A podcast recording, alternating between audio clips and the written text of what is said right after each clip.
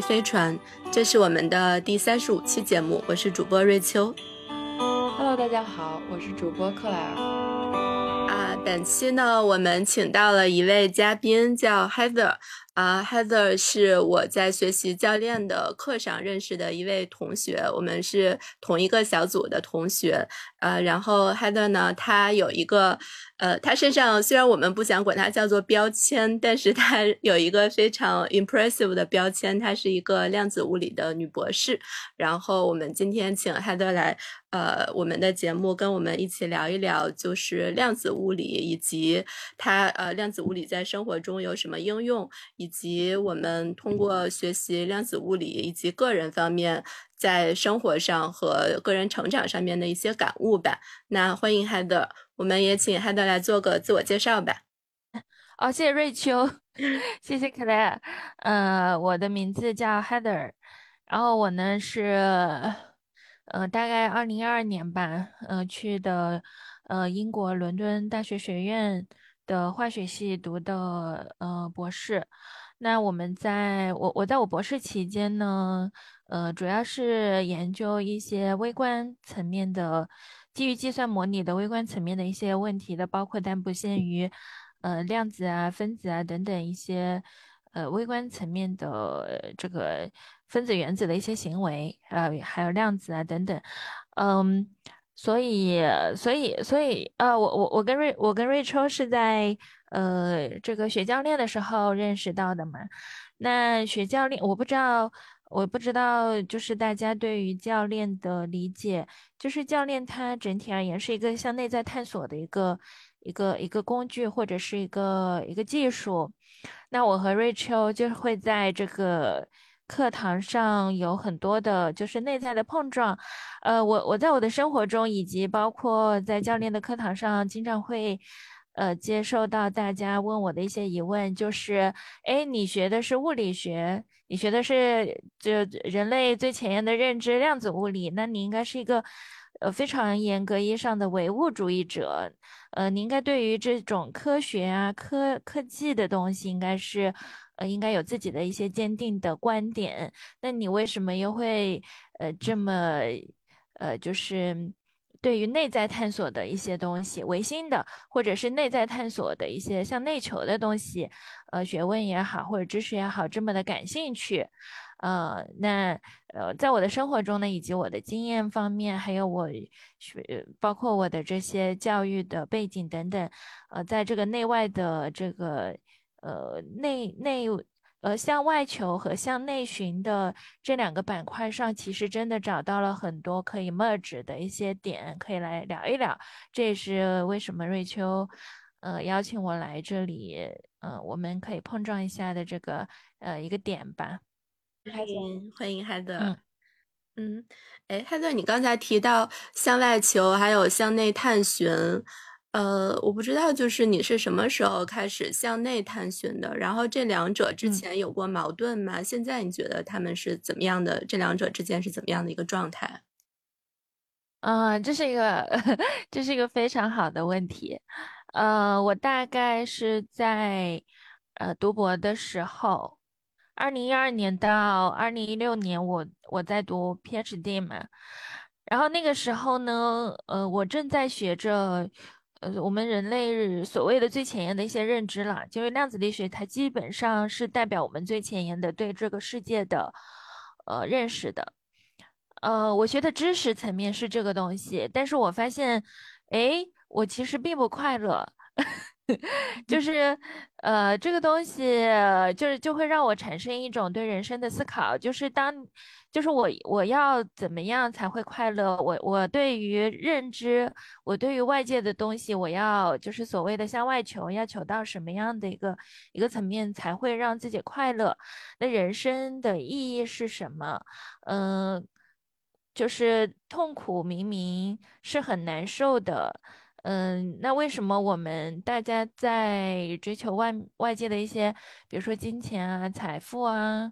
嗯，物质层面的一些享受啊、名誉啊等等这些东西的同时，呃，包括但不限于，比如说读 PhD，大家也会觉得，哎，这个人是博士，那这个标签好像也是一种，呃荣誉名誉上的一些东西。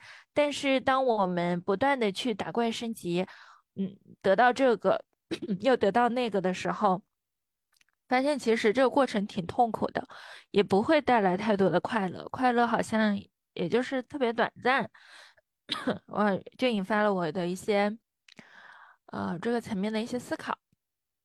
所以大概是从一六年、一五、一六年开始，嗯，去探探索这个一些终极的问题的这些这这个道路吧。那你自我探索，就向内的自我探索，具体来说都做了哪些事情去自我探索呢？嗯，我一开始呢。那个时候我 PhD 毕业了，就是我我觉得我我的 PhD 读的就可以用摸爬滚打来形容，就是特别 suffering。然后终于毕业了之后呢，我就坚定了一个一个事情，就是我如何定义我的人生的意义。呃，人生的意义其实在于对我来说啊，对我来说，因为我们待会儿会讲到，我们每个人都有自己的元宇宙，就是。就是每个人他的世界里面，他对于他生活的意义的定义，其实都会不一样的，并且没有所谓的谁谁比谁的定义更好。嗯，那那在我那个时间节点，我觉得，嗯，快乐是最重要的，因为我经历了好几年的痛苦的过程，我认为可能在那个时间段里面，快乐对我来说特别重要。以及，如果生命如果是一个长河，就我的生命只有一次，我从零岁到我死去，我这一段过程里面的每一帧，就是每一个时间单元里面，我每一个时间单元，你可以去用你的，比如说能量，或者用你的状态来来标记它。比如说快乐就是能量很好的状态。或者是痛苦，就是能量很差的状态。那我生命的意义，我认为是每一个时间单元里面尽可能的靠近快乐。那最终我的生命的加总，它可能就会更趋近于快乐的状态。那我我的体验也会更好。所以我当时我就觉得，哎，我要去，我要去活出一个非常快乐、自由、做自己，以及嗯。就能量满满的这样的一个状态，我我不想去活在一个别人安排好的一些东西里面，然后我就开始去探索，就是怎么样才能够去达到我自己想想活出的那种。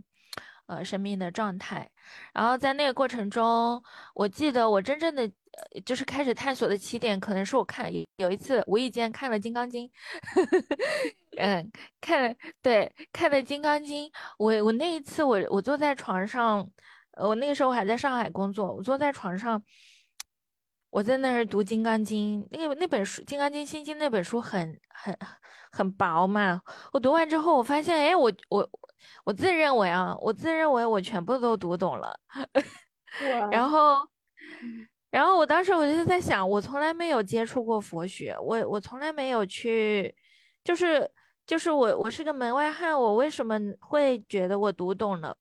后来我发现，其实《金刚经》《心经》里面描述的一些东西，它跟量子力学里面所描述的呃物理世界是一样的。就是他们在高维是嗯相互打通的一个状态，所以我能够呃理解，因为我知道我从量子力学的视角和从佛学的视角看到的世界是同一个世界，只是他们用了不同的语言。呃，于是我就开始对佛学也好，就是这些东西产生了很很强的兴趣。然后呢，又有一个契机是我去丽江旅游的时候。我在那个火车上，我读了《庄子》，因为以前也学过《庄子》，但是以前小的时候从来没有说自己会去，就就那个对于我来说可能更像一种知识，它不是一个智慧。但是我在那个火车上，我在读《庄子》的时候，我我感觉我又顿悟了，就是庄子说的每一句话，我感觉我也能能跟量子力学融合融合起来，跟佛学也能融合起来，所以我就开始对这种。就是我们以前就是就是这些古典的经典的，嗯，大师级别的，呃，承载着人类智慧的这些东西特别感兴趣。啊，与后来我又开始，就这这些，我就会一直零零散散的会去读一些这个东西。但是我发现我懂了，我悟了，我了解了之后，我并没有办法去告诉别人。就这个东西好像就是内化了，就是被我内化了，但是我很难去跟别人讲。于是我就开始去想我。呃，就是道法术这个上面，好像法和道我好像懂了，就是，但是术的这个层面我好像没有。于是我又开始去去这去去探索，我要怎么样可以把一些所谓的快乐之法，或者是能告诉别人，呃，世界的本质是什么，以及怎么样的世界观是。更符合当下我们人类最前沿的认知，以及在这个世界观下，我们应该以什么样的心态去活着，能让我们达到更好的，就是我刚才说的时间单元，每一个时间单元里面的状态更更好的这样的一个一个理想状态，我想去做这件事情。于是我就开始，呃，也有一次机缘巧合，是是我去学了瑜伽。哎，我以前去学瑜伽都是 as a consumer，就是我我是个消费者，我就去上上课。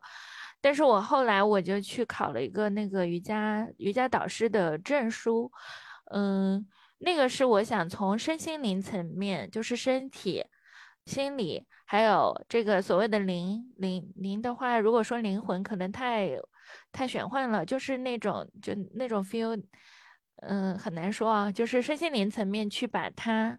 打通，并能够用一种系统的方法去教别人做的这个这个过程是什么样子？这个是一个点。然后后来我又去考，我我又去学了那个颂钵疗愈，呃，我也成为了一名颂钵疗愈师，就是用那个，因为颂钵它跟物理方面，它它底层跟物理又有一些融合的。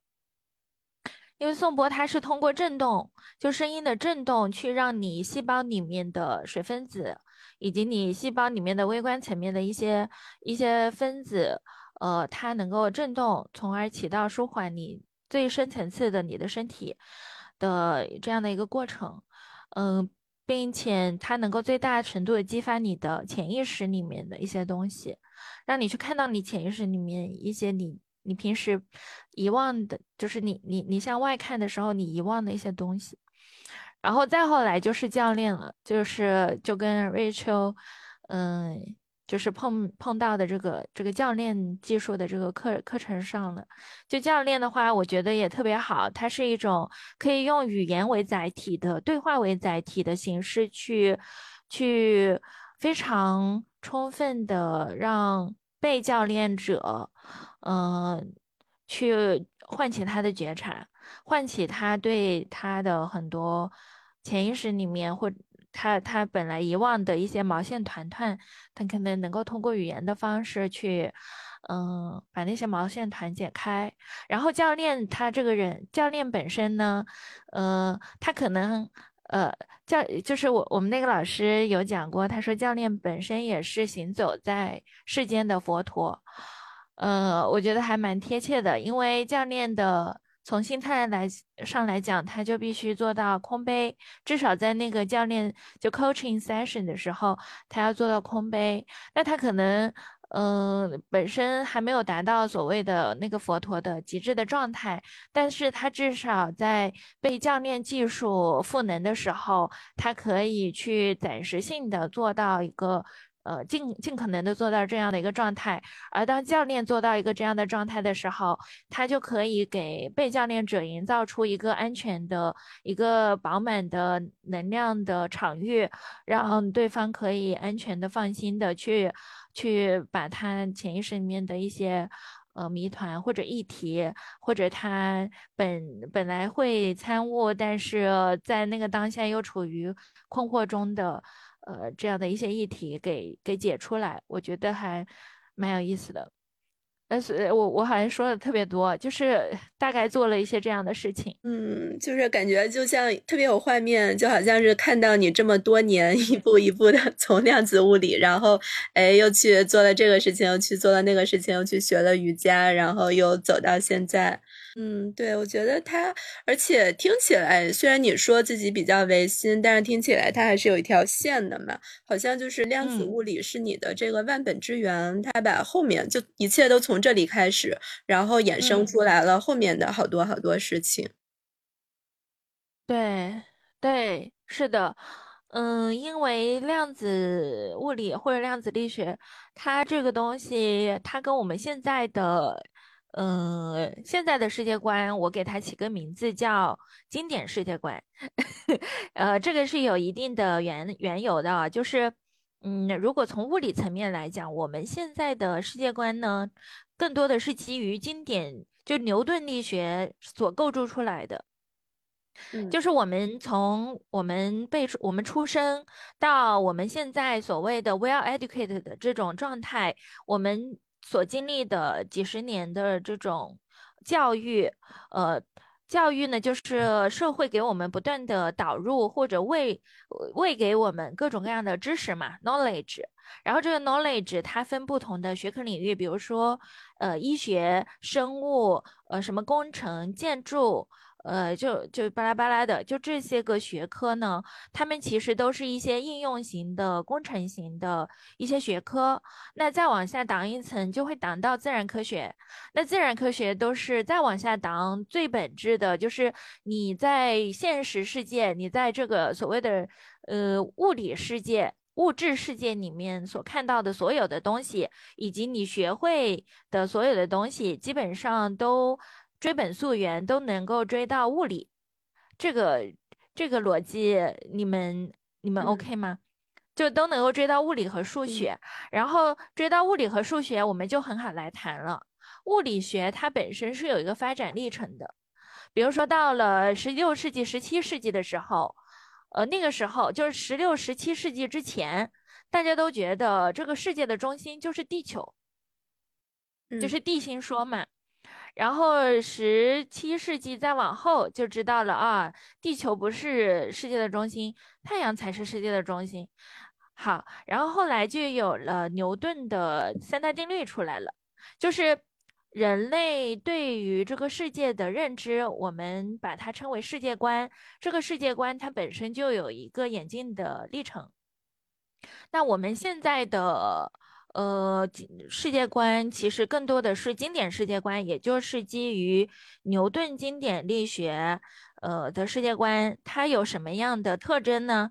呃，它的第一个特征是，呃，我，呃，我和这个世界有我和外界之分，就是我看到瑞秋，瑞秋对于我来说是另外一个呃东西，另外一个人。以及我观察瑞秋，我是观察者，瑞秋是被观察者，有这样的一个分法。那我待会儿我可以跟你讲讲量子力学是怎么看待这件事情的。好，这个是经典力学的一个，就是它有主客之分，然后它有边界之分，然后这个整个世界在牛顿的经典力学下面呢，它就是各种各样的物质，呃，可以被看见的、肉眼可见的这样的一些呃三三维实体。然后在这种情况下，它的运动规律是可以被预测的。比如说，你看到一个火车在那儿行驶，你就知道，哎，基于它的速度、加速度、它的各种质量，你就可以，呃，算出它的那个什么力等等啊，这些都是就是视这些惰性物质为可可被预测的这样的一个一个观点。那这些其实，在心理层面会产生什么影响呢？就是因为我们所有的学科都是构筑在这个方面，这个这个力学上的，这个经典力学上的，但是它其实，在心理上面会，嗯，会带来就是我们非常的追求确定性，因为我们底层的认知就觉得这个世界是，只要你对于所有的复杂因素知道的足够多的情况下，你就可以预测一些东西。嗯。就是对，所以呢，大家都会追求确定性。并且会追求。呃，又回到我刚才那个画面、那个隐喻、那个模型，就是如果我的时间、我的生命是一条长河，然后每一个长这个生命长河里面有很多很多时间单元，那我在第一个时间单元的时候，我其实想要去追求第十个时间单元的确定性。呃，然后我在第一个时间单元上的焦虑感，其实来自于我对第十个时间单元的确定性的没把握，我就开始在第一个时间单元上去焦虑了。嗯，真有同感，对吧？就是，但是，但是，就是你作为一个呃人，你是没有办法在第一个时间单元里面去影响第十个时间单元的所发生的事情的。你还无能为力，至少只能说你无能为力。为什么呢？就是因为你在第一个单元里面的复杂因素，第二个单元、第三个单元，就是这个世界是相当复杂的一个系统。嗯嗯，你如果想要在第一个时第一个时间单元里面去预测第十个时间单元的东西，并且因为它没有按照你的思维意志去做的话，你就开始焦虑，开始感到不快，开始痛苦。的这件事情其实无解的，嗯，那不能在第一单元找到一些就是 indicator，然后去防止一些事情的发生，或者是说，嗯，就是真的是一点事情都没有办法做吗？呃，因为如果你了解到了物质世界的本质，这个就回到量子世界来说了，就是举个例子。你们现在就看看，比如说你现在玩的手机，对吧？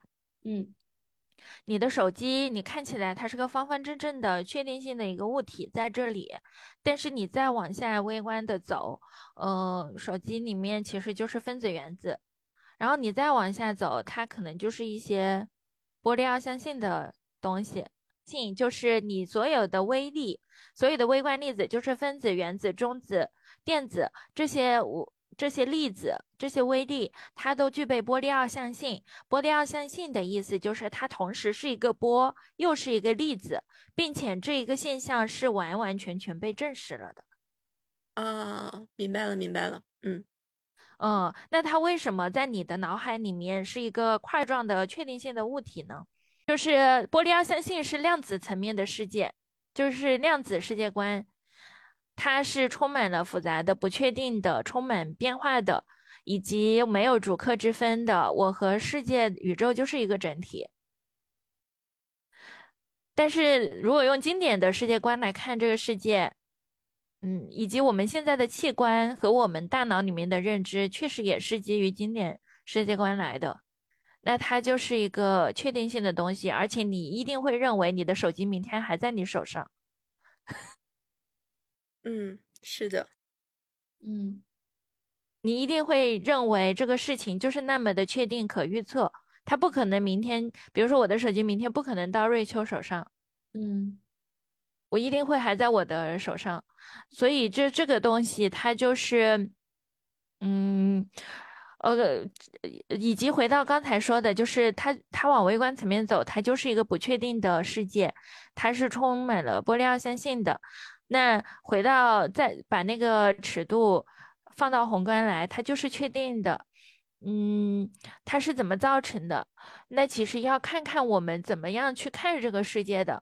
就我们看这个世界，其实是光波它进入到我们的眼球。那光波它它光我们我们人类的器官它本身就只能看到可见光的那个频段。在紫外的、红外的各种其他的信息，本来在眼睛这一层就已经被过滤掉了，然后，呃，再进到我们脑海里面，呃，我们脑海里面会做一层处理，呃，去跟我们自己已有的认知进行匹配。就比如说，我看到我的手机和我我家的狗看到这个手机，我会知道这个是一个手机，但是我家的狗并不知道它是个手机。所以，我们认知这个世界，我们对这个世界抱有很笃定的一些观念的背后，其实是我们这十几年来的认知的，呃，这个就是基于认知来这么认为的。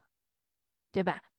以及包括但不限于我们人类自身的一些对外界世界的对外界世界的信息的捕捉。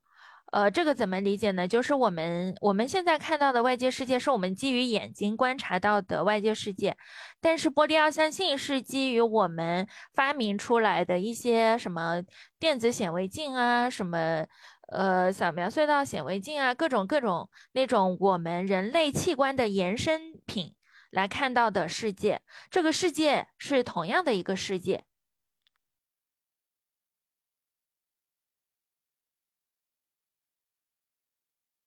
就是这个世界是同样的一个世界，只是我们用不同的器官，然后背后用不同的这个处理器，就是我们的认知去看它的时候，就会理解成不一样，并且天壤之别。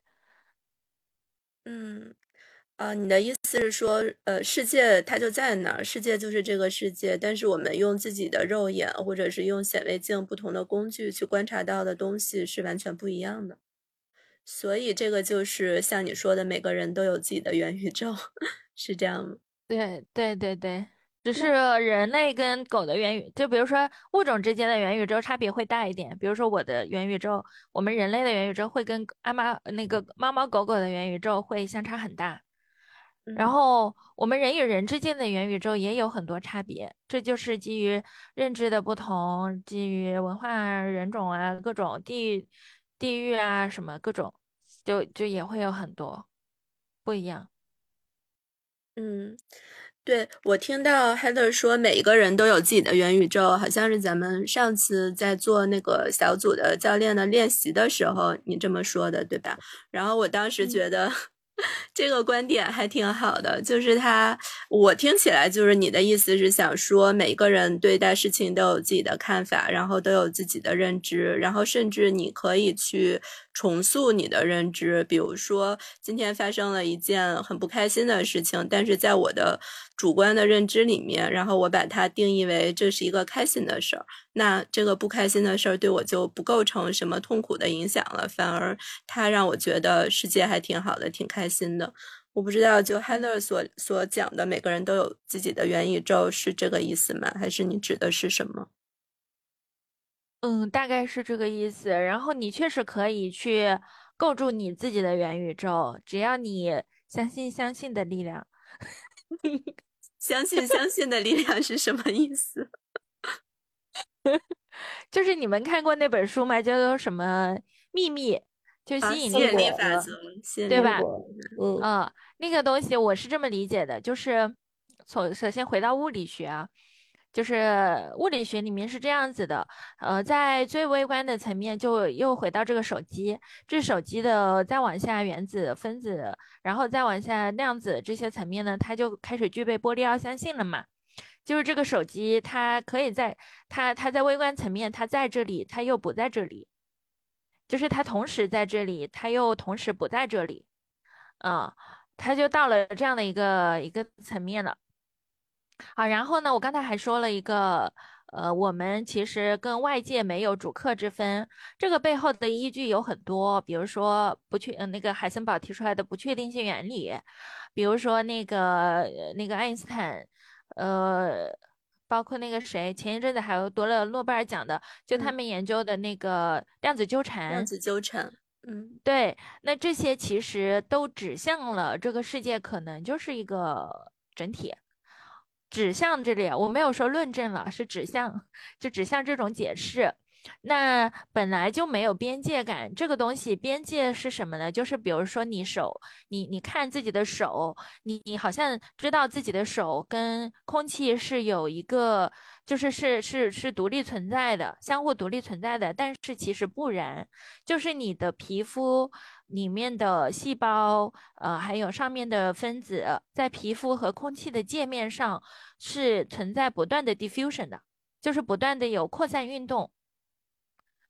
你你跟外界其实是连着的，但是你为什么觉得自己又跟外界是分离的？其实又回到了刚才说的，呃，一些我们器官、我们感官的呃 development 和我们的认知的 development。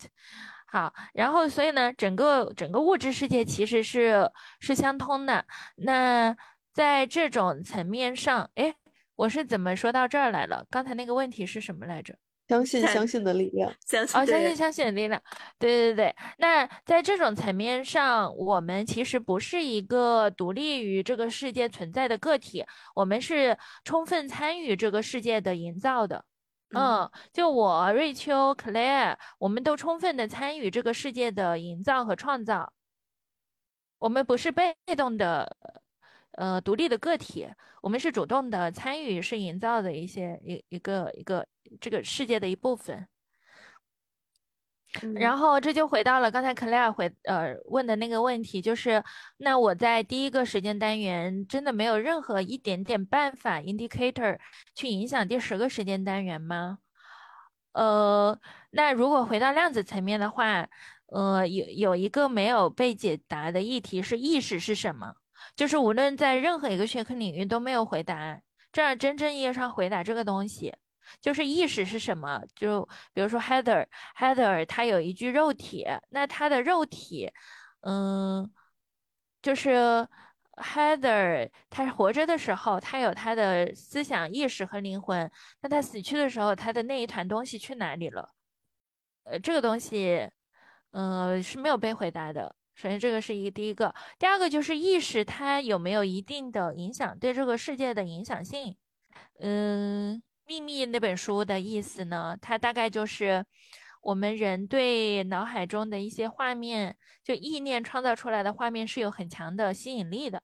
那这种吸引力，它可能能够带来的是，呃，就是本来整个世界是波粒子、波粒子、波粒子，没有什么实体。但是当你去用意念、用意识去让它坍缩到。某一个现象的时候，它就往那个现象坍缩。就比如说你在第十一个，我举个例子啊，这个可能很好笑哦。就我我因为我们没有没有理论依据，也没有什么实验依据，这就是一个身心灵层面的一些说法。就是你在第一个时间单元里面设想第十个时间单元里面你会出现的可能性。你一直用意念去相信那个可能性，但它往那个方面，就是量子态、量子的叠加态往那个方面坍缩的可概率，因为量子的叠加态本来就是一团概率嘛，概率，呃，那个量子就是概率波嘛，往那个层面去坍缩的可能性就会增大。然后就会有人问，哎，那比如说，呃，Heather。他希望第十个单元格往 A 方向走，那 Rachel，呃，他希望第十个单元格往 B 方向走，那他们两个最终，那那第十个单元格最终会按什么样的事情，嗯，什么样的走向发生呢？啊，这是个很好的问题。然后我也思考过这个问题，我在想说，那就是看谁的能量更高。你这个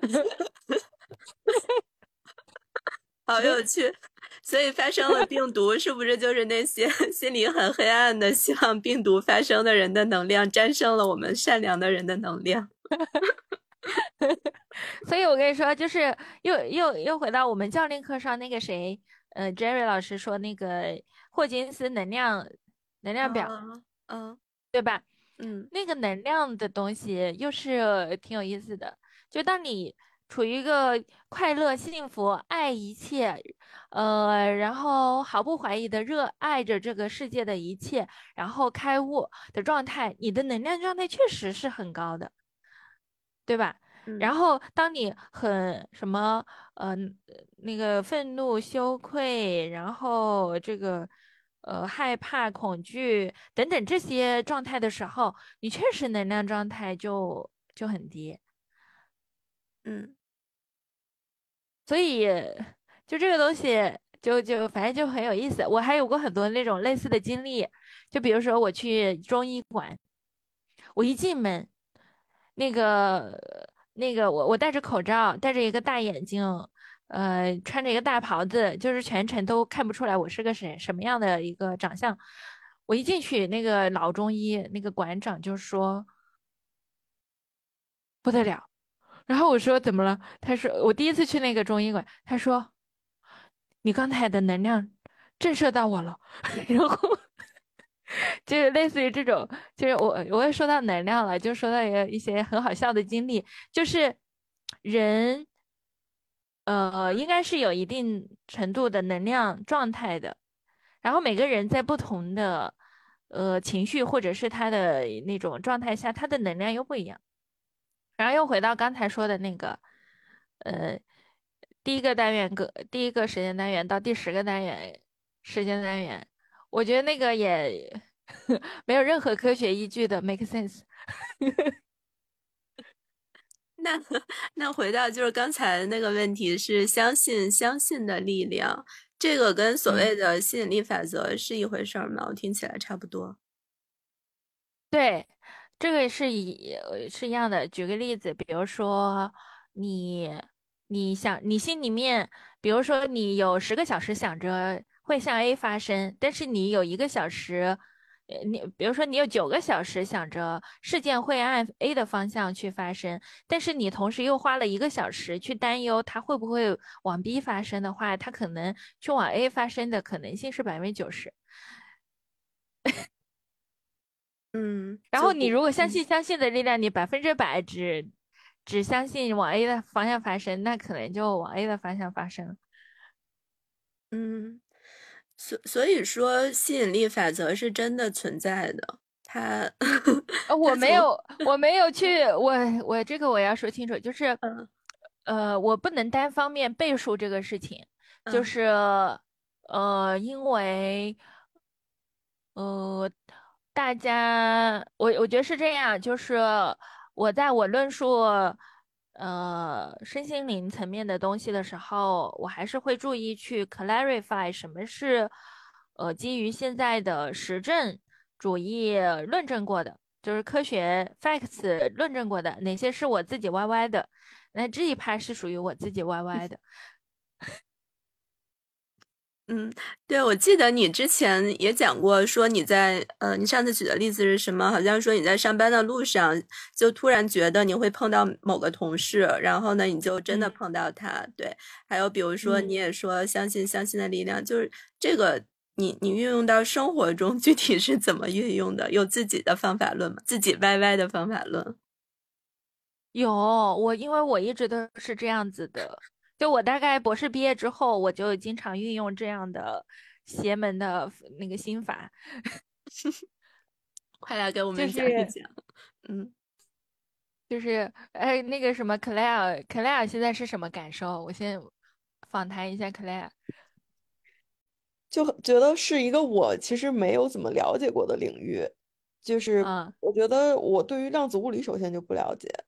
第二就是说，对于刚刚讲到的这一些，就是你的这些自我探索，我觉得很有意思。然后我其实现在那脑子里在思考的一件事是说，对于这些嗯没有进行自我探索的人和进行自我探索的人，他们的生活的区别是什么？所以，我其实对，就是听你讲讲这个，就是感觉是一个挺完全不一样的世界。那其实也就意味着，就是你是生活在这样的世界，那别人有可能就是每个人都有自己的元宇宙，那没有进行自我探索，他们的元宇宙是什么样子？然后这两个元这个不同的是区别是什么？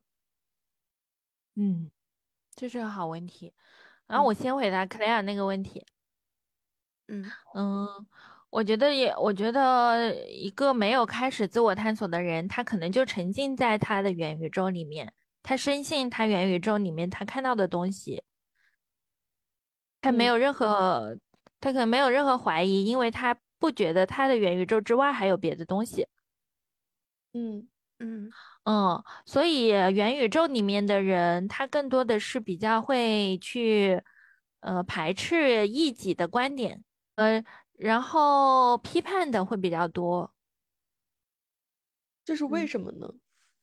嗯我这个我有过一些思考，就是我发现我向内开始向内探索之后，我接触到的所有的这些学科，包括但不限于，比如说佛学、庄子、道家的这些庄子，呃，这个瑜伽，还有是个什么呃教练，呃等等七七八八，还有一些各种各样的小众的身心灵的东西，他们的底层都是接纳。嗯，接纳接纳什么意思？嗯嗯。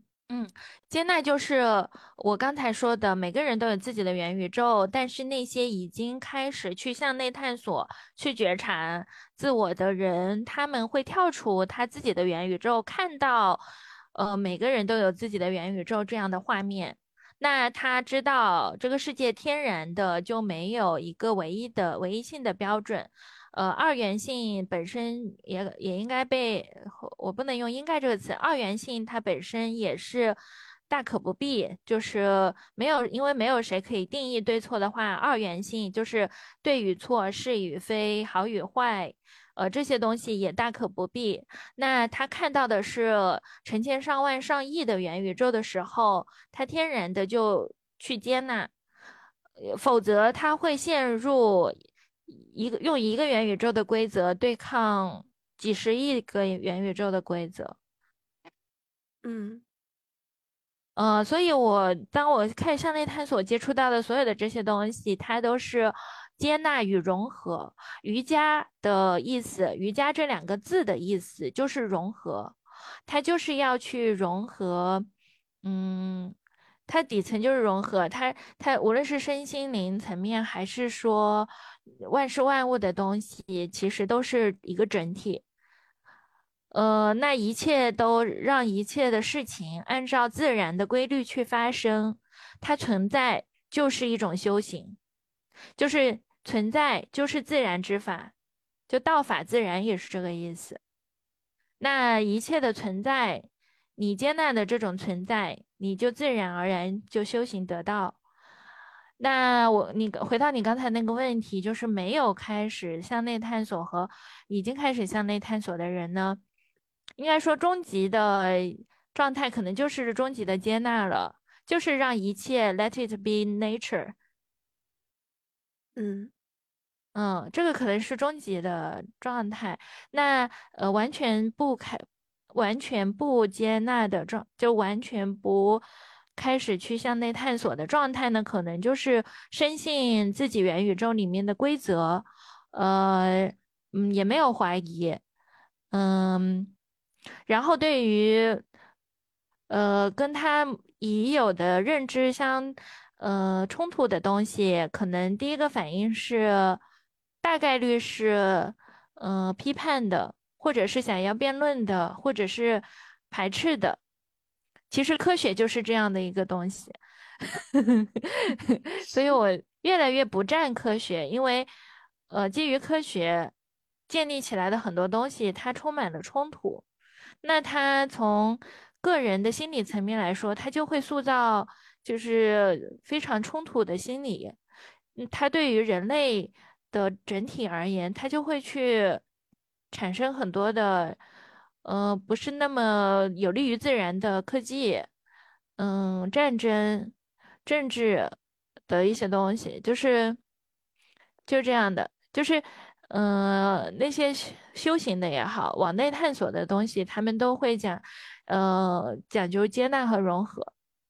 然后，另外一边的是，嗯，辩证的，呃，批判的。论证，呃，逻辑，呃，然后，呃，巴拉巴拉这些东西。所以总结一下，好像是向内探索的人会更加的接纳和融合，然后不向内探索的人会在自己的元宇宙里面走得更深，但是忽略了其他的元宇宙，可以这么理解。嗯。也许吧，嗯，这可能也是我从我的元宇宙里面的一些片面的观点。嗯，哎，那我有一个问题啊，如果就是像做到像你刚才说的向内探索的比较深，然后在接纳和融合这条路上走的比较远，那他什么都接纳了，他他的情绪以及他对外界的感受力还会强吗？他还会有这些情绪的起起伏伏，以及还会有那么多欲望吗？就是如果我们向内走得更深，我们在接纳和融合的路上走得更远的话，又会达到一个怎么样的状态呢？首先，我还没有达到那个状态啊。嗯嗯，所以我。我也不知道终极的状态，终极的状态可能是我们听说的这些什么佛陀啊，什么那种得到的这些人的所谓的状态。但是我后来我又一想，就是就是也有一种可能性，就是所谓的修行，修行到尽头，就是那种开悟，呃，以及佛陀的那种状态，它可能也是一种 PUA。嗯。就是所谓的圣人，他就是一种 PUA，就是，就我我这个待会儿我我这个这个嗯音频发出去会不会有人来打我？它容易造成一个什么样的东西呢？容易造成在修行的道路上还没有走到所谓的尽头的人去怀疑自己，以及。以及在修行的道路上，本来这个人就是在那个当下有情绪，但是他还要去做一个圣人，嗯，他被这个终极的人设给架住了，嗯，就是这个是一些误区。那我觉得，既然一切都就是就是道法自然嘛，一切都是自然，我觉得最好的状态就是当你能够接纳自己。嗯，想哭就哭，想笑就笑，想摆烂就摆烂，想当坏人就当坏人，想当好人就当好人，就是一切你自然而然的状态，你内心没有任何 conflicts，可能就是一个很好的状态了吧？对，对你刚刚说那个，嗯，《金刚经》，就是我其实从来没有看过，但是我记得就是，嗯，我。有一段时间，我有一个朋友，他就很喜欢这个，然后他给我推荐什么叶曼。其实这里边有很多挺，就是据我所知，这些东西其实是你读下来不会一下就能懂的。但是我，但是你说，哎，你看一下你就懂了，我当时还挺震惊的。啊，嗯，这个这个我知道，就是，嗯，那种看一下。没，就是我，我有一个佛，就是佛佛教徒朋友啊，他跟我说，他们在佛学里面可能要修个好多年，就类似于读完本科、读硕士、读完硕士再读几年，才能够去真正意义上读懂那个所谓的《金刚经》之类的这些书。对，那呃，就是这个东西它不是那么好懂，我是这么理解这个现象的，就是当你用经典世界观的滤镜去看。《金刚经》的时候确实是不能够懂的，因为它是两个世界，嗯，而我是带着量子的世界观的滤镜眼镜去看的《金刚经》，所以我看的就是，哎，这就是我知道的世界。原来佛学描述的也是这样的一个世界，原来这些就是呃有很多那种，包括那个什么朱清时什么院士之类的。呃，南怀瑾，他是南怀瑾的一个一个徒弟，呃，他自己也是搞物理的。他说，诶，量子力学或者是科学和这个佛学，他们就像两个攀登喜马拉雅的两个人，然后最终都会在山顶汇合。嗯。嗯，就是当我们对这个世界了解，就是我们从呃十六世纪、十七世纪，再到二十世纪，再到二十一世纪，再到往后，我们对这个世界，就世界没变的嘛，世界是同一个世界，嗯，但是我们对它的了解程度变了嘛，嗯，对，对，那我们呃，那量子力学也好，经典物理也好，和佛学也好，还是说其他任何学科，其实我们都是换着角度在描述这个世界嘛。嗯，用不同的语言，用不同的视角，比如说建筑学，它也会描述这个世界，只是它可能更专注于在这个世界上如何盖个房子，工程上的东西，对吧？嗯，但是会就是越往基础的自然科学科去走的话，无论是分子什么生物学，什么分子生物，呃，甚至什么，呃，这个医学，呃，就是各种各样的这些，越往微观走，就是越就是本科的时候我们学的都是宏观层面的东西。到硕士、博士，我们就会去越来越向微观。呃，等到微观的时候，你像我们当时在化学系，但是我们其实跟呃物理、跟是呃物理、跟生物、跟电子、跟什么呃这个，就这些学科，我们都是交叉的，就我们的项目都融在一起的。因为我的课题 exactly 就可以说我是又搞材料又搞能源。又搞计算模拟，又搞物理，又搞化学，因为我那个课题它就是这么微观，微观到，嗯，它往宏观走可以涵盖很多东西。所以呢，无论是你从哪个学科出发，你再往那个认知的你本质那一层去走的话，就是对这个世界的描述。那这个世界又是什么样子呢？那。呃，科学的、佛学的、道、庄子，他们都是对这个世界的描述，只是谁更接近本质？是那谁更接近本质呢？目前来说，科学的，呃，就是大家都只认科学嘛，嗯，就宗教其实被排斥掉的嘛，对吧？嗯，但是宗教之所以被排斥掉，也是基于。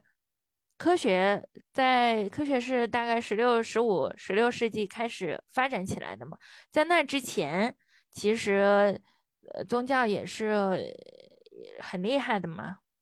那在科学现在科学是主流的，大家只认科学。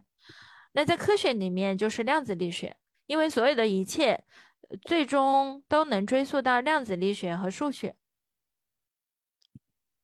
哦，所以量子力学和数学是科学的科学，就是科学的科学的基础。呃，对，基础。然后为什么大家都就对于量子力学的了解没有那么多？是因为这个东西它不是那么好懂。就是我们比如说平时上班赚钱，每天两点一线工作，去健个身、撸个铁、看个电影。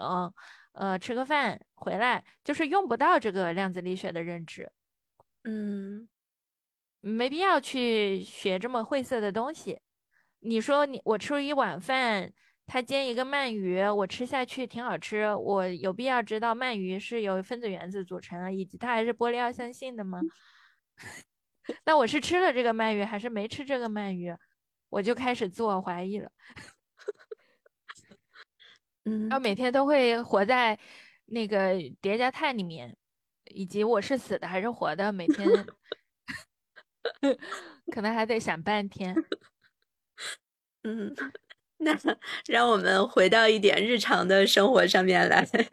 嗯，就是对，回到刚刚那个问题，是说到你很相信相信的力量嘛，并且并且你在日常生活中会运用它，然后有一些自己的心法。这个具体能给我们举个例子吗？你是怎么样运用这种 个人独创的神奇的心法的？就比如说我周围，我刚才上午说过了，我周围的同事都在那儿非常担心害怕会不会阳。呃，就是之类的。我当他们问我的时候，我说我不会阳。这这有点有点违心，会会会会被人说有点违心吗？没关系，就是呃，可能我可能我现在给别人的那个状，就是人生，这个给别人的感觉也是那种吊儿郎当的，就是就是我可能说这句话，他们也当就是个玩笑话。嗯，就是我，我对我现在确实觉得，就是好多东西我都不太认真。我可能觉得生活不要太认真，就就活着就行了。嗯，哎，但是其实我也有这种感觉，虽然没有你那么玄幻，但是我有的时候确实就会有非常强烈的感觉，会觉得我一定能做成这件事情。然后，而且我回顾一下，那恭喜你。对，而且我回顾一下，我真的做成了的事情，都是我有这种强烈的感觉，感觉我自己能做成。是这个，是就是这个意思。嗯呃，对，就举个例子，是这样子的，就是，嗯，我是我之前不是在麦肯锡嘛，然后我当时呃面试，然后面完试之后收到了 offer，然后我收到那个 offer 的时候，我就一点都不意外，因为早在几年前我就相信。我终归有一天就是能能收到这个 offer，但。嗯，当真的收到这个 offer，跟我小的时候非常相信的时候还是有区别的。因为小的时候虽然一方面相信，但另外一方面还是对这个东西比较渴望、比较向往。但是当我真的收到了的时候，我已经对它没有那么渴望跟向往了。我会非常理性的去思考，我到底是要去还是不要去。但是这个种子是什么时候种下的呢？真的是几年前，我跟这个公司还一毛钱关系都没有的时候，我就。已经相信了，然后但那个时候的相信程度没有那么深，是随着我的呃生命长河往前走，然后以及我的其他的经历的叠加，我会越来越相信，就那个程度是增加了。可能就像你说的，直到真的非常相信了，这个相信的程度叠加到非常深的时候，这个事儿就真的发生了。哦，对你说的这个东西，这个例子特别好。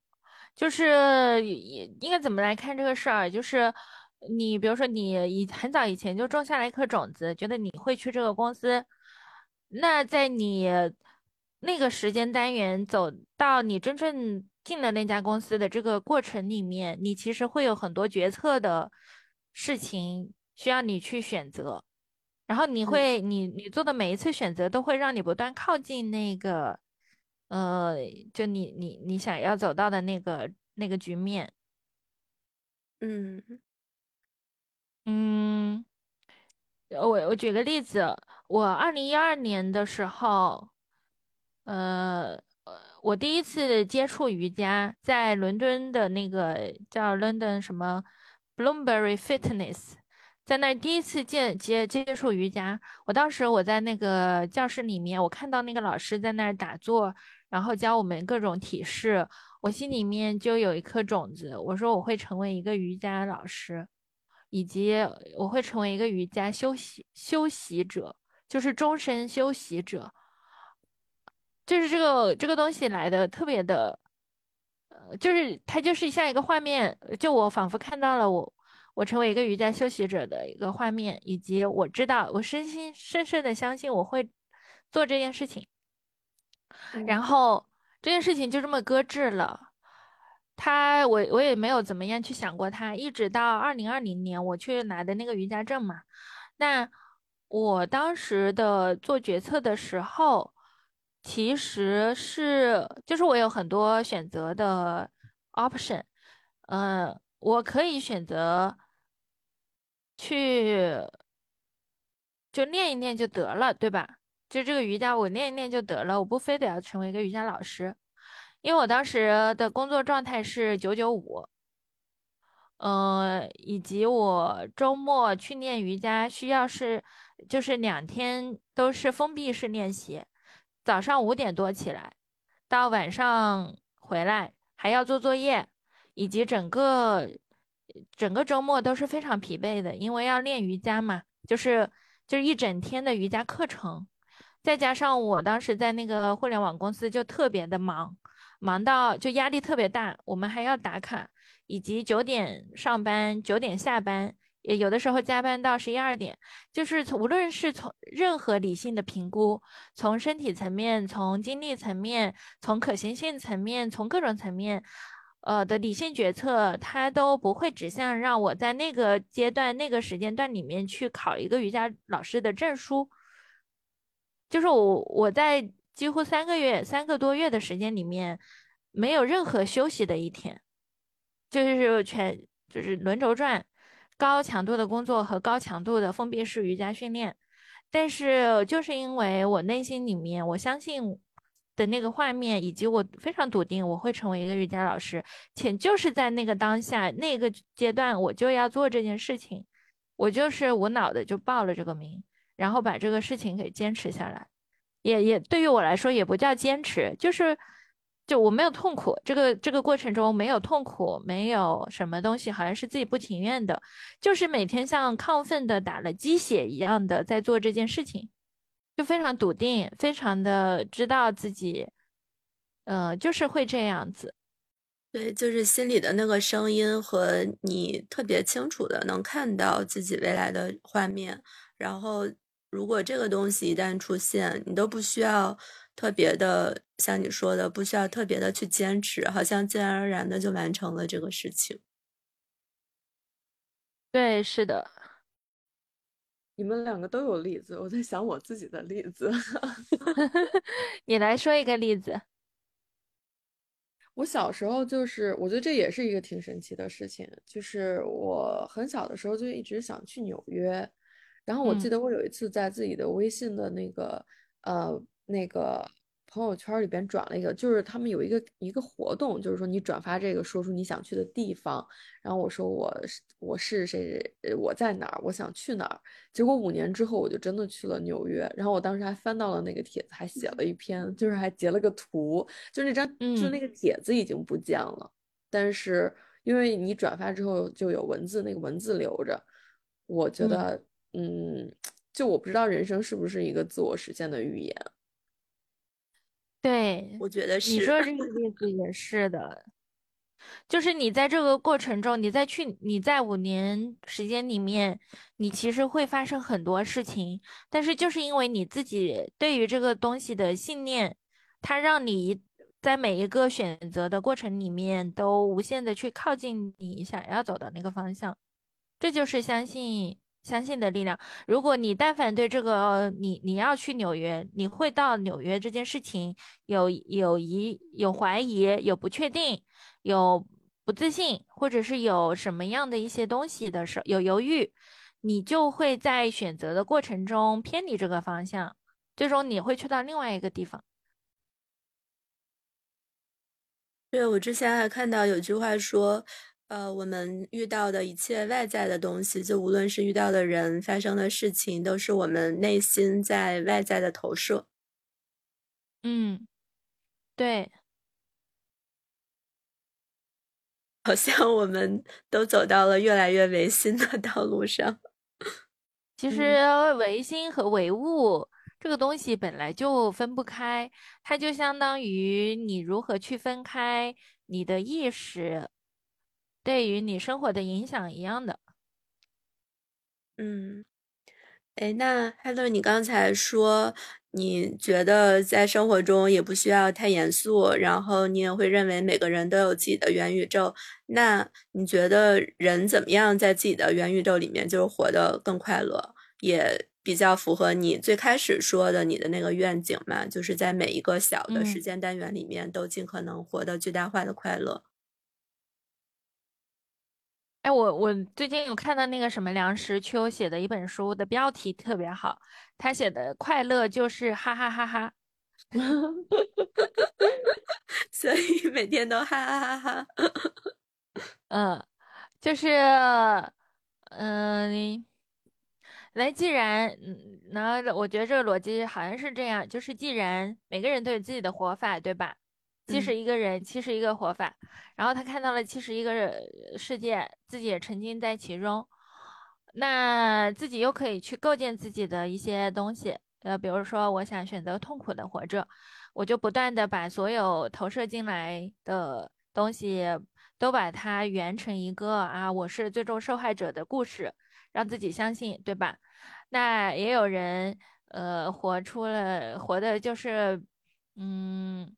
比较，呃，努力，比较认真，呃，追求成就感，呃，那他可能就会打造一个啊，我每天都，呃，非常努力，我有一个目标，我我追求那个目标，我去怎么样怎么样，呃，高效的利用我的时间，嗯，去不断的设定里程碑，嗯，拼搏，呃，我然后这样的人生，我觉得自己特别的厉害，特别的满足。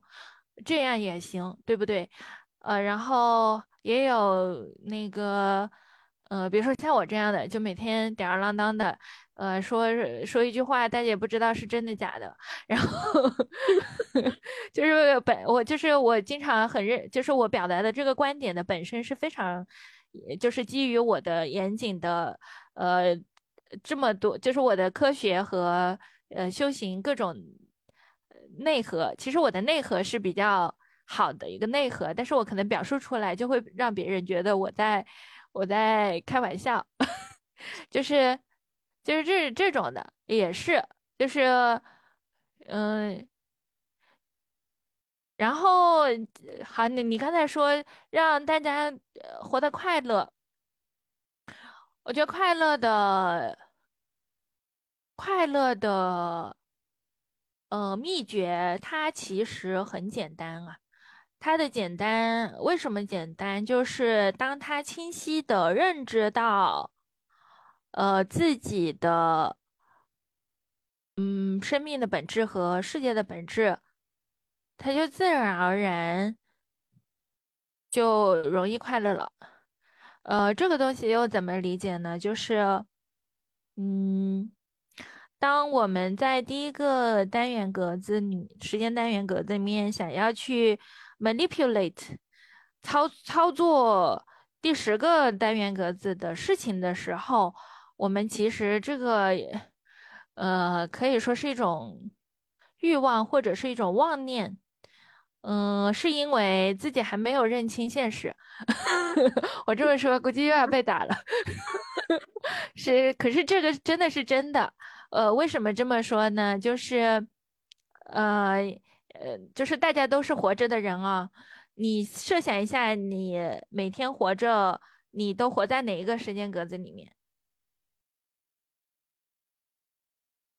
呃，或者我这么问，当你现在在经历昨天被分手的时候的痛苦的时候，请问你活在哪一个时间点上？在了过去的时间点上，就是你的思维和意识。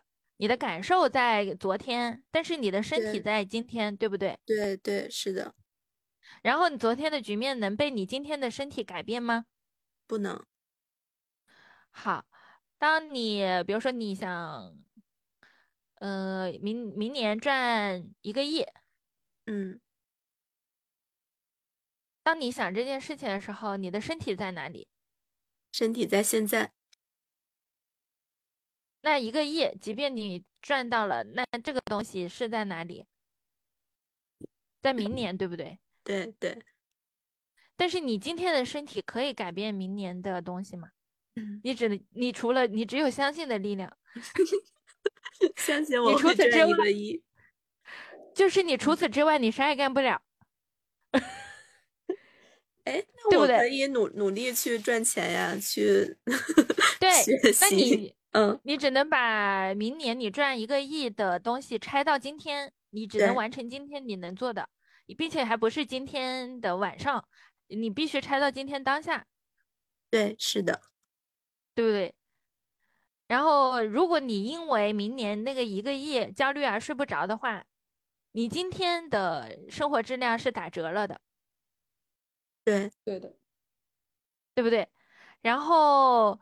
你如果情绪还出不来的话，就是你一直陷在这种焦虑、睡不着、各种各样的亚健康的状态里面的时候，你对那个目标其实也是打折的，就你对那个目标的可行程度是打折的。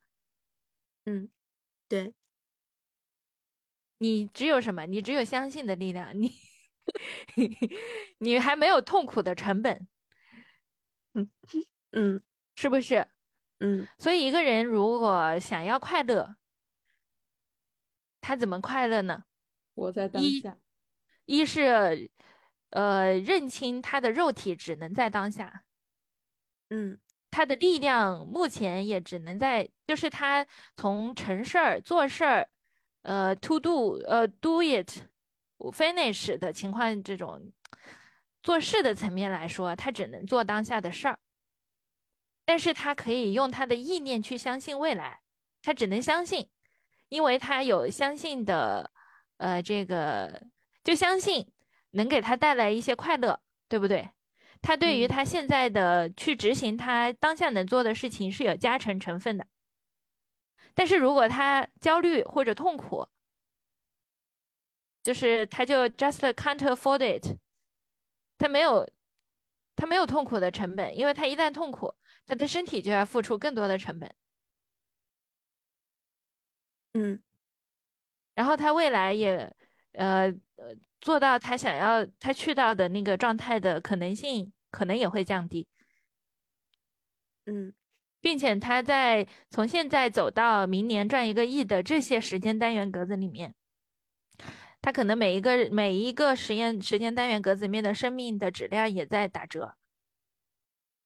嗯，所以你说七十个人，七十个元宇宙，那这些个人怎么快乐起来？快乐就是要认清现现状，认清现实，呃，尽可能多，尽可能的去知道。在我们现在集体人类认知的最前沿的基础之上，站在巨人的肩膀上，呃，尽最大可能去接近这个世界的本质，并接受它，因为他没无力抵抗，所以就会有那本书叫《沉浮实验》。嗯，沉浮实验讲的就是这个道理，就是你臣服于生命就可以了。就你这个世界，你你唯一能做的事情就是臣服于生命，接纳它，欣赏它，享受它。嗯，那你们觉得这种会有消极的成分在里边吗？嗯，消极，以前大家都觉得佛学是消极的嘛，就是无欲，呃，就是无我执，呃，去除欲望。嗯，接纳，躺下嘛，就地躺下，就比较消极嘛，对吧？嗯嗯，臣服，我觉得就是就地躺下，但是又不是真正意义上的躺下，他就是说你一步一个脚印的做好当下事、眼前事，把嗯，就是他翻译过翻译成最朴实的语言，就是呃，尽可能的做到你当下能做到的最好。嗯，呃，而不是说去有很多的妄念妄想，就是人在当下，但是思想在别处。哎，那我突然想到，大部分去接触这些佛学呀，或者是修行，都是因为痛苦去的，好像很少听到有人是特别开心、特别快乐，然后去接触了这些东西。That's a good point。对，有人是因为痛苦，所以他们去接触这些所谓的宗教的东西，找到一些心灵或者精神的寄托。但是我个人认为，这些如这些可以简单归纳为一种逃避的行为。就是其实任何的宗宗教，就是或者说佛学吧，佛学讲究的是人是过呃佛是过来人。人是未来佛，就是佛，他以前是个人，人呢，他未来是个佛，就是人本本自具足，就我们本自具足，我们本就具有佛性，就是 Rachel 瑞秋也是佛，我也是佛，Claire 也是佛，嗯，我们本来的本质就是佛，嗯，我们本质就是宇宙。我们本来就是宇宙的部分，我们的本质也是宇宙。嗯，那些因为痛苦而去，嗯，学就是进入佛门的人，如果他们觉得我，呃，去学了佛教，我我进入佛教，我就找到了精神的寄托，而这个寄托在别处，就是不在自己身上。在一个所谓的外界，就是他以外的一个什么东西上面的话，那这个东西也也就是他自己的功课没有做完，他还在逃避，嗯，他可能还没有学到真正的这个这个佛学的本质。当然，宗教也有很多门派，宗教也不一定都对的。就是我我说的这个，所所以我一直用佛学这个词，而不是用佛教，就是。我我说的是，呃，佛学这些书籍经书里面说的世界的本质这部分东西，如果跟目前量子力学的东西比较能够匹得上的话，我暂且是觉得 OK 的。但是如果这个东西非常的奇怪，也没有任何的，就跟我们看到的世界的本质又不大一样的话，我我也不是那么的能接受。所以呢，如果一个人是为了逃避痛苦，他去找一个港湾，这个东西他如果是选择逃避，他还是会有他这个这一生的功课要做的。嗯，呃，以及他如果是这么认为的话，他也没有学到这个东西的本质。嗯，所以就是 Heather 会觉得快乐的秘诀就是要认识到本质。嗯，认识到本质啊，然后，嗯，对，就其实当你认识到本质的时候，你就很容易去接接受这些东西了，因为你会发现这个世界真的，嗯，就我们就是沧海一粟啊，就是嗯非常渺小的，但是我们又有自己的，我们庆幸的是，我们又可以，我们也有自己这么多的思想和体验的这个权利。就是我居然还活着这件事情，我觉得本身就 amazing。嗯，那么就是认识到本质，然后接纳，呃，然后活在当下，由此获得了快乐。对，就是你去体验，你去感受你每一个当下，你去全然的、全然就是 fully 充分的。去感受你每一个当下，你的感觉，你看到的这个世界，你带着欣赏的眼光去看待它，那你就会很快乐。嗯，我我我其实反而觉得是平静，不是快乐。啊，就是不是大喜嘛，就是你你很平静，peace，嗯，这个也可以的，嗯嗯嗯。那呃，如果落实到具体的生活上面，除了一方面，我们可以通过不断的用各种途径去学习，还是去去怎么样来提升自己的认知，从而认识到本质，这是一方面。另一方面，在具体的生活中，我们还还有还能做些什么吗？就是来帮助自己获得更多的平静呀，或者快乐。嗯。学会觉察，学会觉察，觉察自己的呃感受，哪一些是受到二元性的影响呢，是受到嗯社会导入给你的思想的束缚的，就是更加认识自己。嗯，就是你。你可以举一个具体的，比如说你，哎，你很痛苦啊，或者是你很，嗯，很 suffering 啊，或者是你怎么样的一个状态，我们可以剖析一个具体的案例。嗯，我想一想啊，嗯，嗯嗯，这么嗯，举这么个例子吧，比如说。比如说我呃现在不是十二月了嘛，然后马上到年底了，所以要做一些明年的规划什么的。那我就会想说，明年现在想一想，明年在工作上面到底要做点什么。呃，然后我觉得，如果明年把今年的事情再做一遍，只是优化优化的话，对我来说没有什么吸引力，我也不是特别有兴趣去这样做。那如果不这样的话，可能就要做一些新的事情。但新的事情在我所处的这个工作环境里面，其实是比较难的。呃，因为他他受到各种各样环境的局限，然后公司里的一些其他的利益相关者的影响啊之类的。反正做一些新的事情是需要花费巨大的时间精力，就付出很多的。那我就会觉得。要不然也别做了，但这两种思维就会在我心里面形成一些拉扯。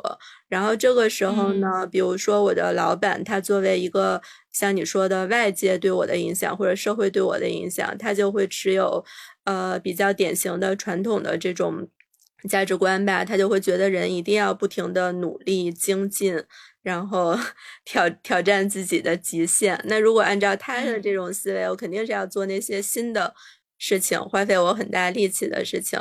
但是，嗯，但是我又觉得这个就值得吗？值得我为此付出这么多吗？嗯，所以，嗯，这个就是我现在的心里面的拉扯，会给我带来一些不能说痛苦吧，但是就至少比较矛盾。嗯嗯，明白。那我想问你的第一个问题是在这个 case 里面，你怎么去定义你快乐？就是你怎么样，你到一个什么样的状态，你就觉得你是快乐的？嗯，对，这是个很好的问题，但是我很难很难描述出来。我觉得，就我也想不出来这两种方式，无论做了哪种方式，我就快乐吗？对我可能就是因为不知道走哪条路会快乐，所以我不知道我应该走哪条路。嗯嗯，那你对于这个议题的你期待的理想状态是什么？期待理想状态是既不花费太多的精力，同时又能达到一些呃新的在工作上面的成就吧。这个成就是嗯怎么定义的？嗯，成就是成就，应该是内部认可和外部认可兼备的。就自己内心也觉得这件事情是比较值得的，且对自己的做法比较满意。然后外界的话，也也需要得到一些外界的认可，比如说我老板觉得他是。他的结果是好的，这样子。嗯，那你对自己的认可和你老板对你的认可里面有交集吗？嗯，肯定是有的。如果聚焦到事情本身的话，就如果我们找到了一件我们双方都认可的事情，并且去做了，那肯定就是一个交集。但问题就是。可能我认可的事情跟他认可的事情不是同一件事儿。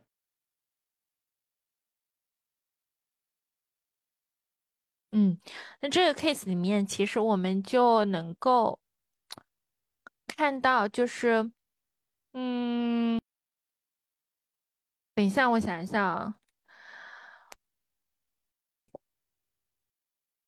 你对于你的最终结果的。呃，确定性是什么样的感觉？就是你对于它确定性的要求是什么样？确定性的要求，嗯，应该还是挺高的吧。我希望它具有比较高的确定性。嗯嗯，然后这个确定性跟你最终说到的满足感、成就感的关联关系是什么？嗯，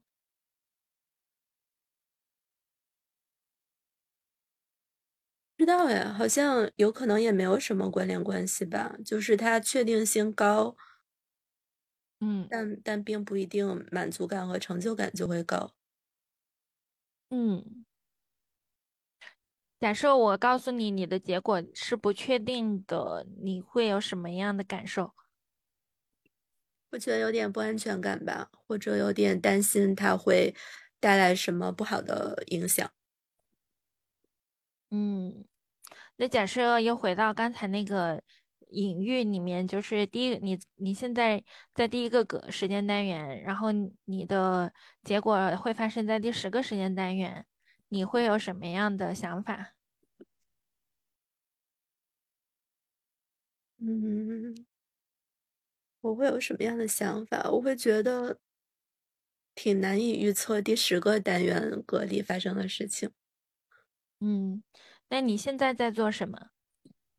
现在在在预估第十个单元格里发生的事情。嗯，以及你预你你预估的时候，你的感受是什么？预估的感受就是充满了不确定性，而且。嗯，就相信的力量发挥不出来。嗯嗯，假设我们转换一个视角啊，就是你刚才呃，是想得到确定性嘛，对吧？然后假设不确定的话，就会有不安的感觉嘛。嗯，那假设我们转换一个视角，就是不确定性，它代表的是一种创造，或者是一种更多的可能性的时候，你会有什么样的一些？就你可以去有什么样的一些发挥呢？嗯，我觉得可以。呃，我觉得它会带来很多机会，就是像你说的，转换了这个视角之后，它可能有很多的空间和机会去发挥这些创造性。嗯，比如说，嗯。一时想不到具体的例例子，但是 但是讲的玄幻一点，我感觉此刻我的能量水平提高了。那那你刚才那个不安的感觉呢？他去哪里了？不安的感觉好像被这种对未来有可能发生很多创创造性的事情的这种感觉给掩盖掉了很多。嗯。然后你现在看到的是 creative creativity，以及充满潜力的这个感觉，你还可甚至可以去创造一些你之前没想过的东西。对，是的，嗯，这个就是不确定性，嗯，带来的，或者是量子力学量基于量子视角的，它可以给你带来的一些，嗯。它逻辑应该是这样，就因为我们是跟宇宙是一个整体，以及我们本自具足，我们嗯是充分参与这个世界的营造的。我们之所以对于不确定性有一种天然的不安感，是基于我之前说的那个经典世界观来的。就我们天然觉得 default setting 就是要确定啊，就是要可预测啊，这样我才安全啊。然后不确定性仿佛就是。不安不安，好。但是当我告诉你不确定性，就是当一个事情我告诉你不确定的话，它做成和做不成的概率其实是五五开的。嗯。然后不确定，它就意味着不好吗？其实也不是，不确定它其实意味着更多的可能性。嗯。它不是收敛，就是用量子力学的一个隐喻，就是不确定性，就是这个东西它依然处于一个叠加态，它充满了潜力，它还没有坍缩，但是确定性是它已经坍缩成了一个点。嗯，但我们因为我们的经典力学构筑起来的整体的，目前人类集体意识下的认知都是追求那一个点的。嗯，但是如果把那个点的潜力释放开来，它就是又是恢复到了一个呃概率的叠加态，然后它又具备无限的潜力和潜能，然后就可以发挥创造出很多东西。嗯，哇，突然觉得怪不得你说这些东西，他们有点殊途同归呢。因为你刚才运用的虽然是你用了很多量子力学的解释，但是其实它跟我们教练上面学到的很多东西是一样的。对，就我其实刚才给你做了个负转正。对，是的，做个副转正，因为你不确定的时候，你感觉到不安全，对吧？嗯嗯。然后我我问你，那如果不确定意味着更多的可能性，你会有什么样的一些？期待，嗯，你认为，如果你充分发挥自己的潜力，满分是十分的话，你现在发挥了几分？你希望你，呃，最理想的状态，你发挥到几分？那在这个过程中，你又想做些什么？呃，教练有问题，嗯嗯，对，是的，嗯。嗯，太有趣了，从来没有想过它跟所谓的这种硬核科学之间还有这么多相似之处。嗯，对的。就我特别喜欢那个那个叠加态和坍缩的这个两个词。呃，我想讲的一个大致的例子是这样，就是比如说那种受害，不是受害，是那种受害者心理。嗯，呃，嗯，呃，有一些人他天然觉得自己没人疼、没人爱，嗯，对不对？然后，呃，他可能是他人生经历里面，嗯，有人，或者是他，比如说他特别需要他。母爱的时候，他妈妈对他选择了冷漠，或者是用一些言语上的批评、批判，让他导致他有了这种心理。嗯，那他即便成年之后，他可能在他的各种这个行为里、各种事情里面，他都会把它归结到这样的一个模式里面来。比如说，谁如果他如果在路上，呃，喊瑞秋，瑞秋，结果没看到他。就走掉了，然后他可能在他的元宇宙里面，他会理解成他瑞秋不爱他，以及他没人疼没人爱。这种这种模式是很正常的，就是到随处可见的这种心理模式。那这个东西如果用量子力学的这种话术，可以怎么解释呢？就是当他还是个 baby 状态的时候，他其实是处于一个波的叠加态的，就无限潜能的。呃，他可以是这样，也可以是那样，他的人生有无限种可能性。但是当他经历了，比如说他妈妈对他的，呃，模式，呃的时候，他就产生了一个巨大的量子的坍缩，坍缩到了一个这种没人疼、没人爱的模式。然后在他的过往经历里面，他就不断的去论证这个坍缩的模式，导致了他。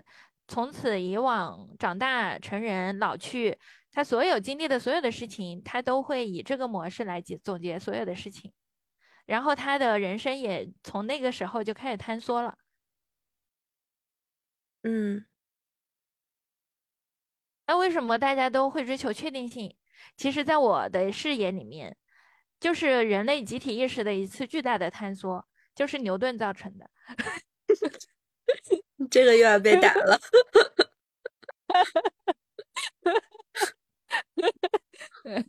确实是这样的，但是它也很有用啊，它管管用了几百年呢。嗯，就它对我们心理上确实是造成一些这种，会有这种啊，就是大家都会。在第一个时间格子里面去想第十个格子里面将会发生什么，以及如果不这样发生的话，就会很焦虑，并且这种现象是越来越严重了。嗯，对，是的。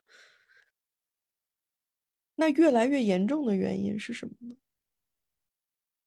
嗯，越来越严重的原因，我觉得。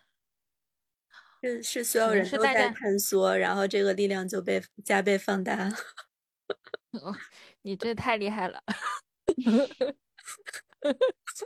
我觉得也有这种可能性，就是这个社会不断的去强调这些东西，强调什么成功啊，什么要去，就大家二元性很明显嘛，这个有钱比没钱要好好的多。成功比没成功要好得多，大家都会追求这些，嗯，成功、有钱、家庭美满、幸福，嗯，各种各样的，就是大家都对这些东西有一些共识性的东西，共识的定义。然后呢，每一个人，呃，也不是每一个人，大部分人，他从一出生开始，仿佛就是只有一个目标。就是全人类都要往一个点上去探索，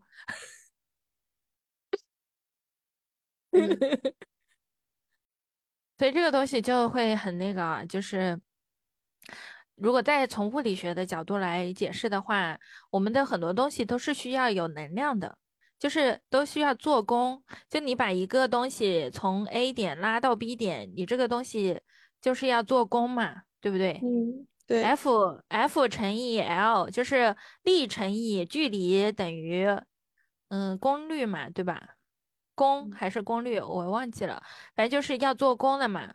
就是你的，你的能从充满潜能的状态。呃，应该是这样，就是如果一个人他都是婴儿状态的 baby 状态，呃，充满的创造力 creativity，呃，然后无限潜能的状态，嗯，他这样的话，他是具备很多很多能量的，呃，以及他的人生路径，他是有千万种可能性的，但是如果他每一次偏离他自己想要坍缩的那个路径，他从一个 x 路径拉回到，如果他要去到的坍缩的 A 点，他从 x 路径，呃，不断的要往这个去 A 点的路径上拉的话，他需要做功的。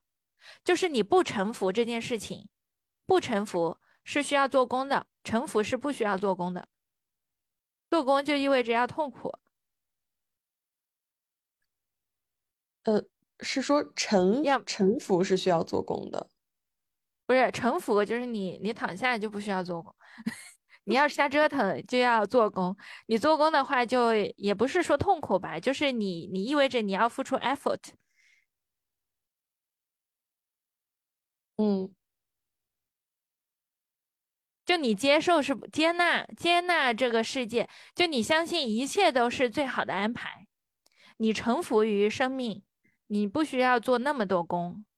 你可能做工的，就是你，你做工做的少，你每天都是开开心心的，你觉得啊，一切都是上天的恩赐。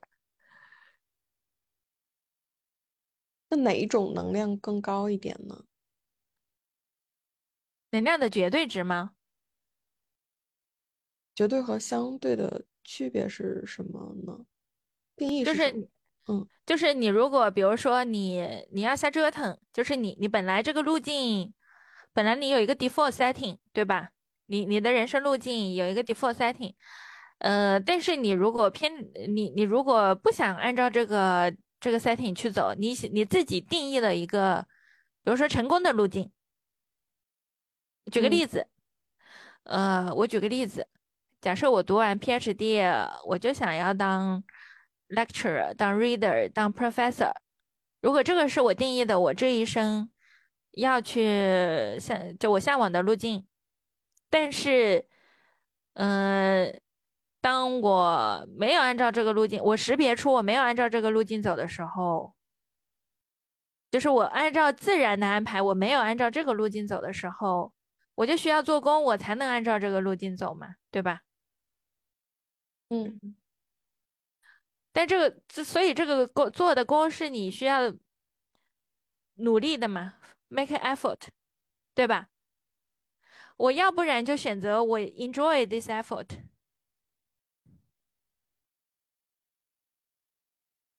就如果一个人他追求奋斗、成功、干嘛干嘛的，他如果 enjoy 这个过程，我觉得可以。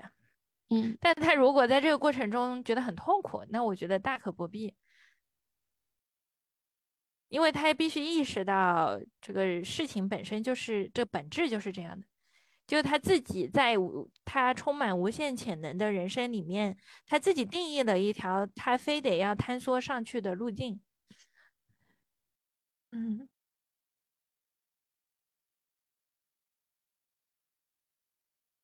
以及很多模式也是，就我刚才说的那个啊，我没人疼没人爱的这种心理模式，它也是一些，就是用隐喻。就是以类似于波从叠加态，一个充满无限潜能的状态，坍缩到了一个状态里面去。就比如说刚才瑞秋说的，嗯，他想要那个，他描述的时候，他描述他领导，呃，需要他做什么，呃，可能期待他做什么，然后他又觉得。呃，这件事情怎么怎么？然后这件事情是往 A 的方向做呢，还是往 B 的方向做呢？呃，然后他还追求这这一些东西的确定性。那这个东西都是他已经选好了一个东西了，选选好了一个确定的他的一些方向。那他嗯，充满潜能的状态又是什么状态呢？充满潜能的状态是。不局限于刚才说的 A 和 B 的方向，可能还有别的。对，呃，充满潜能的状态，我觉得还分微观的东西。就是如果微观的话，就是我们先就这一个事情来讨论，你充满潜能的、不确定的、呃，充满创造的，呃，可能性是什么？那还有一个更时间轴拉的更长的，更加就是往上，就是你的视野再拔高，那可能就会问到全人模型了，就是。哎，瑞秋在他的人生，他想要实现一个什么样的人生？什么样的人生让瑞秋觉得自己充满了力量，充满了这种嗯能量满满的状态，非常的 passionate。但可能最终的结论是马上辞职，说不定，说不定。嗯，呃，或者就是呃分阶段走，就是比如说现在不马上辞职，但是但是探索人生第二曲线，并慢慢的进入到第二曲线去，这些都是可能性。嗯，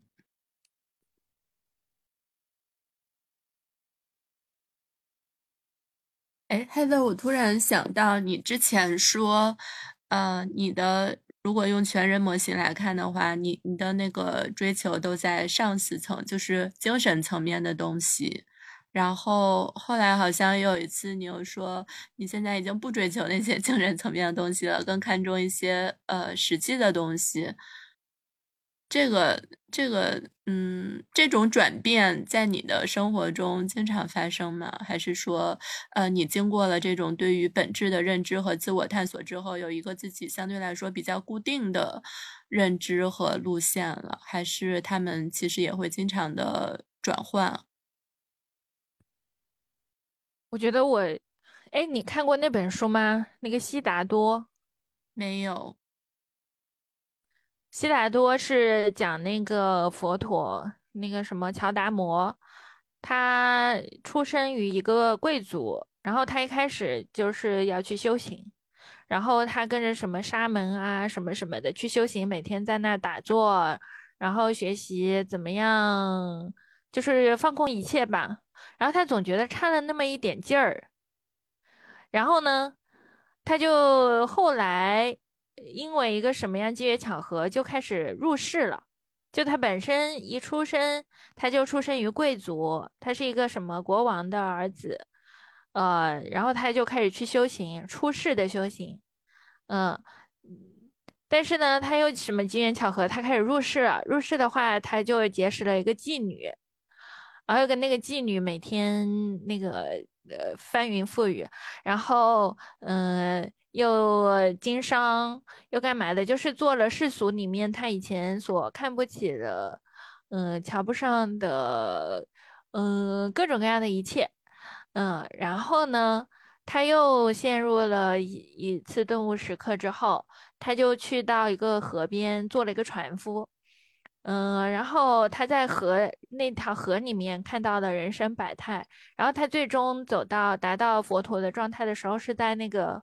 河河边，呃，做船夫的时候，那我感觉我的状态有点像，就是一开始我在追求各种修行，就是精神层面上四层什么的，然后后来我又我又觉得，呃，就是，哎呀，我也想到一个好很好的标题，叫我刚才不是说梁实秋，呃，写过一本书叫《快乐就是哈哈哈哈》嘛，然后我如果要写本书，我要写快乐就是吃喝拉撒。朴素的真理，对，就是，其实就是我刚才说的存在即修行。嗯，之前呢，可能在一些务虚的层面，或者是精神啊，那种意识啊，究竟是什么？外界的世界究竟是什么？然后那个，呃，意识是什么？呃，修行是为了什么？修行的终极是什么？以及，呃。呃，就是各种嗯问题，想要去穷尽对这个世界、对人生、对宇宙、对很多东西的认知，然后最终有一种感觉，这种感觉就是我就是修行，我就是修行本心，就是 就是就是呃，我在工作，我就是修行；我在吃饭，我就是修行。我现在不开心了，我也在修行。那修行是什么呢？修行就是存在，就是当我还活着，我能够体验我现在的所经历的一切。我对这一切，我居然还有个觉察，以及我，我接不接纳都没所谓了。有的时候我都觉得，就是就是活过，感觉就挺好，就类似于这样。所以我我就跟你说，哎，嗯，那下次层，我现在好像就是就更更加那个，嗯。就之前说上上上上次层，就是不断的在那儿思考一些 why，and 就 what and why 嘛，就是我们是什么，是谁，要去哪里，以及为什么是这样子的一些终极的人生人类的问题。但现在就是可能更日常，嗯，就等儿看过七十个元宇宙了，啊，看完了。啊，就这样吧，反正也不知道答案了，就这样吧。然后又回到自己的元宇宙，活着。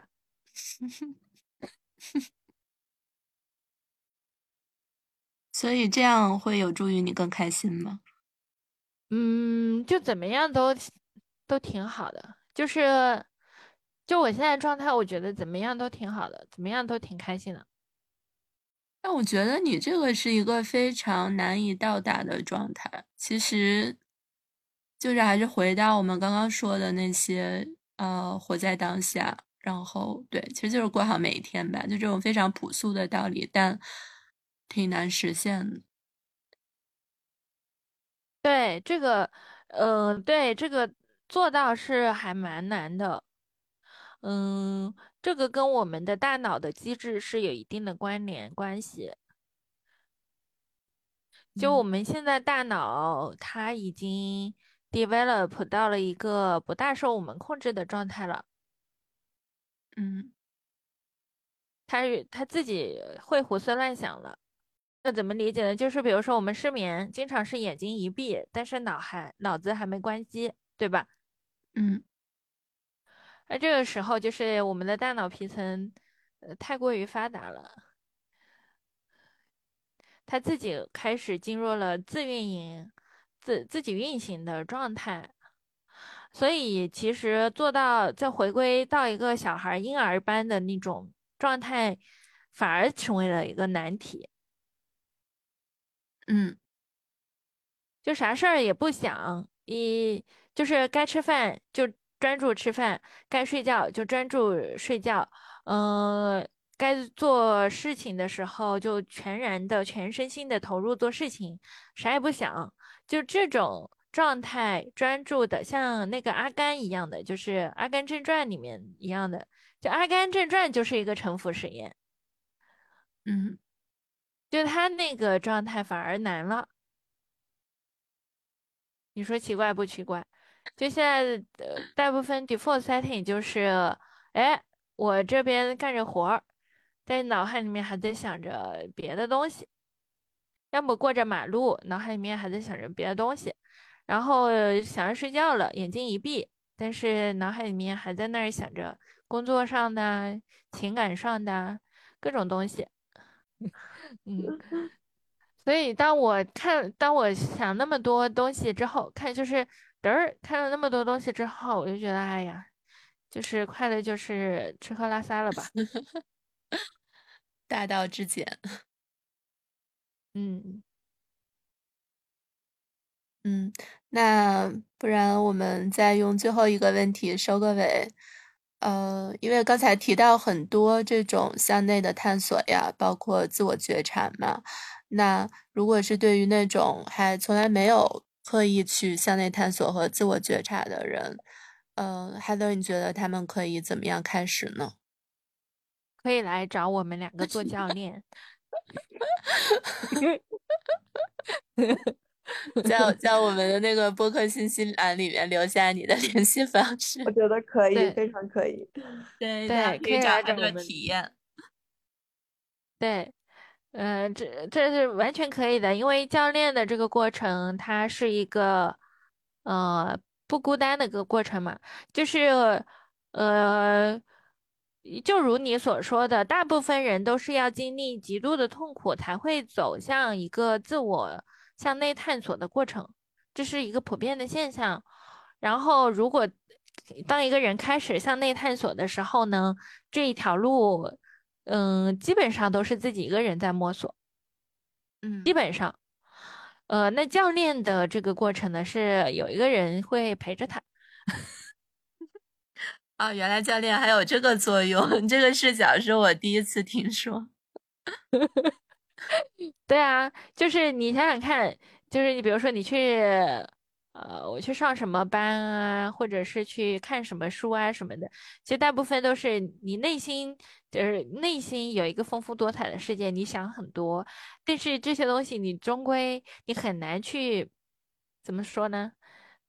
讲，比如说你很难跟你男朋友说吧，你很难跟你同事说吧，你很难跟你爸妈说吧，你很你你可能跟你闺蜜说。